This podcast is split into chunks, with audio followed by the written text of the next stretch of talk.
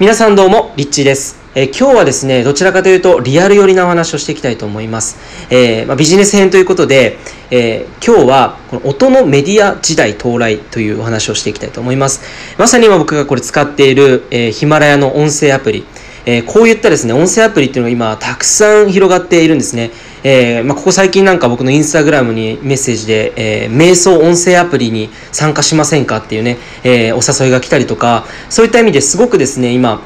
例えばあの本田圭佑さんも、えー、自分の会社で新しく始めたのが、えー、ボイスというアプリでそれは何かというとスポーツ選手たちの、えー、話をですねこう音声でシェアしていく、まあ、そういったポッドキャストっていうんですね。ポッドキャストアメリカで結構もう流行って日本はあまりこう浸透しているようには見えなかったんですけどもともと日本はラジオの文化がすごく、根付いていたのでどちらかというとアメリカとか海外の方がねポッドキャスト耳で聞くっていうそういったメディアのね、えー、広がりっていうのは大きかったわけですけれども、まあ、今日本にもそういった流れが、えー、ようやく今年に入って急激に増えてきていると。えー、いうことですね。で、これ聞いてるあなたも、えー、これからやっぱりまさに今、もう発信の時代です。で、発信の時代っていうのは何かというと、えー、自分をいかに、まあ、外にね、発信していくこと、えー、によって、で、それによって、えー、自分のビジネスだったり成功に近づいていけるっていうことなんですよね。えー、そういった意味で今日皆さんが、まあ、これを聞いていただくことで音声市場についてですね音声メディアってどんなものなのか、えー、音声メディア今なんでそんなに成長しているのかとかですね、え具体的に、まあ、そういった話をしていきたいと思います。はい。で、もう早速なんですけれども、広告ですよね。ポッドキャスト広告っていうのがあるんですけど、広告、宣伝ですよね。えー、ビジネスにおいて何か物を売るときには必ず広告、例えば CM とかに流れてるアップルの CM だったり、あれは動画ですよね。映像広告です。で、まあ、よく見かけるのは電車の広告、チラシとかですね、えー、そういった、えー、例えば雑誌とか、そういったのも広告になるわけですけれども、えー、これまではそういったイメージ戦略っていうのがほとんどあったわけですね。目で見て、え、そして文字を見て、え、買いたくなる、え、そういった、え、心理的な、え、戦略によって、えー、購買欲を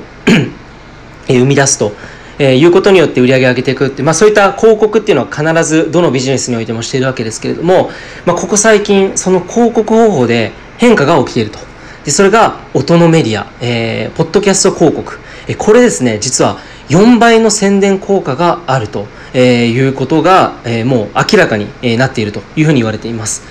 でも本当ですね、消費者ブランドはもうどんどんどんどんポッドキャスト市場に参入しているっていう、まあ、実情があるわけですね。例えば、えー、化粧品会社でいうと、まあ、セフォラとかですね、ジョンソンジョンソンとか、えー、そういった有名企業とかも、えー、今すごくですね、こういった音声市場、ポッドキャスト、オリジナルのそういった番組を持って、例えばこのハッシュタグリップストーリーズとかっていう形でどうすれば自分に自信を持てるようになるのっていうね、まあ、女性をテーマにした普遍的な問題女性の問題をテーマにしてでそこの会社の、えー、会社の人たちですよね、えー、カリスマ、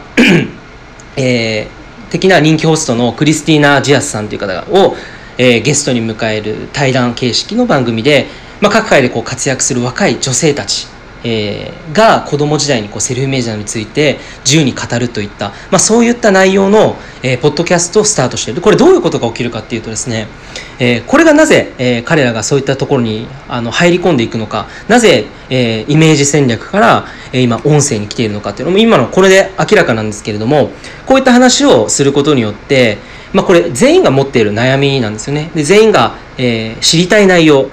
ね、どうすれば自分に自信を持てるようになるんだろう。こういった内容っていうのはどの業界にあってもやっぱり、まあ、特にこういった化粧品会社、えー、化粧品っていうものはやっぱり買う人たちっていう悩みはより自分らしくいたいとかもっとより自分を輝かせたいとか、えー、そういった悩みをね持っていると思うんですよね。でそういった中で、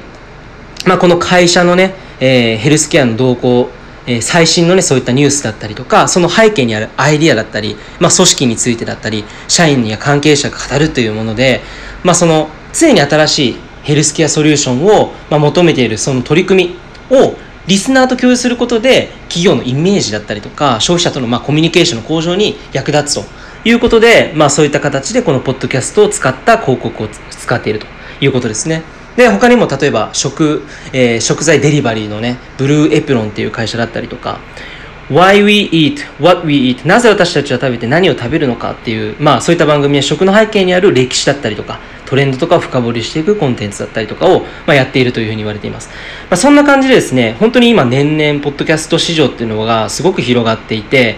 で、2020年の4月現在、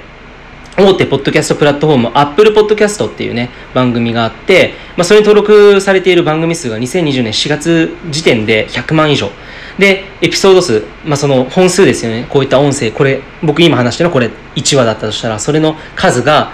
えー、2800万以上に上るというふうに言われています。えー、まあ、2018年、2年前には番組数が52万だったのが、たった2年でその倍になって、えー、いるということで、かなりですね、こう、急拡大しているということが、まあ、わかるということです。で、これ、いいところっていうのは、この、まあ、戦略としてというか、あの、やっぱりこう、ながらで聞けるっていうのが大きいですね、消費者的には。えー、何か作業しながら、えー、そういった情報を得ることができる。やっぱり忙しい時でもこう音声を聞くことができるっていうのは、聞く側からするとすごく効率的だと思うんですね。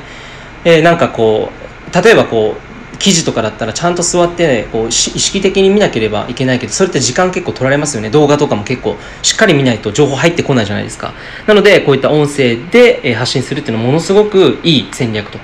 で各僕のメンターですね僕のメンターも実はもう5年以上前からこの音声での、えー発信だけでやって顔出し一切なしでやっているっていうねまあそういった、えー、僕のメンターいるんですけれどもまあ、彼もやっぱりなぜ音声でやってるのかっていろんな意味合いがあるんですけど、まあ、そういったことも、えー、一つ理由として挙げられています。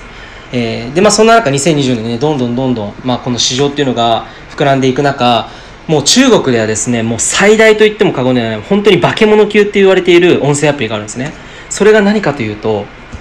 ヒマラヤなんですね。でこの僕が今この発信しているこのアプリってヒマラヤこれ日本のジャパンなんですね。でもともと本家は中国で本当に今ものすごい数6億人を超えてるってすごいですよね。ダウンロード数が6億人を超えてまあ中国の市場がそれだけでかい。そしてその中国人たちがいかにこういったコンテンツ情報を、えー、習得してどんどん学びたいっていう欲があるのかっていうね。そういったことがまあここで言えると思うんですけれども。ヒマラヤっていうのはですねまあこれの本社ですね。上海に本社を持つユニコーン企業で2012年にウェブサービスを開始して2013年 ,13 年にアプリをスタートしたえー、だからもう本当にまだ7年とかですよね。でヒマラヤのねこの意味はエベレストっていう意味なんですね、えー、まあエベレストってまあヒマラヤさんですよね。で世界最高潮ヒマラヤ中国語でエベレストっていう意味なんですよヒマラヤって。で世界最高潮っていう、まあ、その名前を決めあの気持ちを込めて作られているそうでえっと